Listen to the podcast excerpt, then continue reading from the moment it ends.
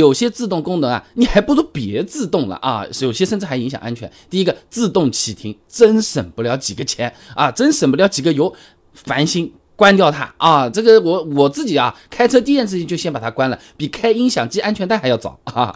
呃，梅萨艾菲啊，他发表在国际汽车工程师学会 S E 上面有篇论文的啊，混合动力汽车自动启停系统的 NVH 研究及优化解决方案里面讲啊，根据市场调查，发动机重启的恼人噪声是不少消费者选择关闭自动启停系统的原因之一啊。你不要说什么轰一下非常好听，我那个也轰一下，听多了你也难受。实验数据来看啊，测试车型在发动机自动重启的时候啊，座椅的振动频率分布在二到四赫兹和八到十四赫兹之内啊。这个振动频率恰巧是我们人体比较敏感的，容易引发我们这个烦躁情绪的啊。而且呢，有的自动启停啊，绿灯起步了，你还等它一下呢，或者说发动机熄火的时候，空调吹不来的啊，或者变小了，都影响我们使用的。第二个，自动泊车，哎。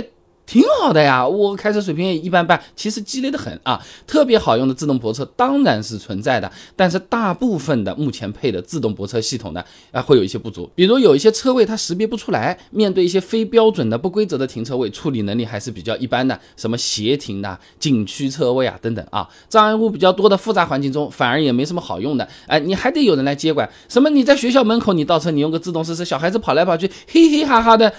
呃，这不是开玩笑，对吧？那说人话啊，自动泊车只能停一些简单的你自己都停得进去的车位啊，它只是让我们怕麻烦的时候给我们解脱一下。我们觉得没信心停的，它基本上也搞不定啊。那接着我们再来讲一个叫做自动驾驶的这个功能，听起来厉害吧？好好好牛啊啊！那。自动驾驶，它其实从中文上来听，甚至从英文上来听，它都是有比较强的误导性的。GPT 四零四二九二零二一汽车驾驶自动化分级上面啊，它把驾驶自动化分为了零到五级，L 零到 L 二呢属于驾驶辅助，L 三级以上才开始叫做自动驾驶。其中 L 三呢是条件的自动驾驶，L 四呢是高度自动驾驶，L 五呢是完全自动驾驶。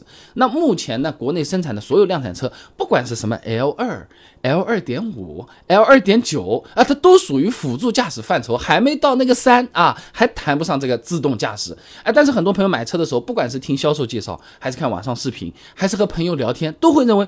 我自己的车子就是能够自动驾驶的啊，嗯，能全全都是他自己搞定，都能开的。不光我们国内，国外也是一样的。美国高速公路安全保险协会 （IIHS） 就是那个最早汽车厂麻烦的，有报道的，百分之五十三的凯迪拉克辅助驾驶用户，百分之四十二的特斯拉辅助驾驶用户会将自己的车视为全自动驾驶，差不多快到一半了，对不对啊？那他们会在使用辅助驾驶系统的时候呢，做一些和开车无关的事情，吃饭、发短信、抽烟。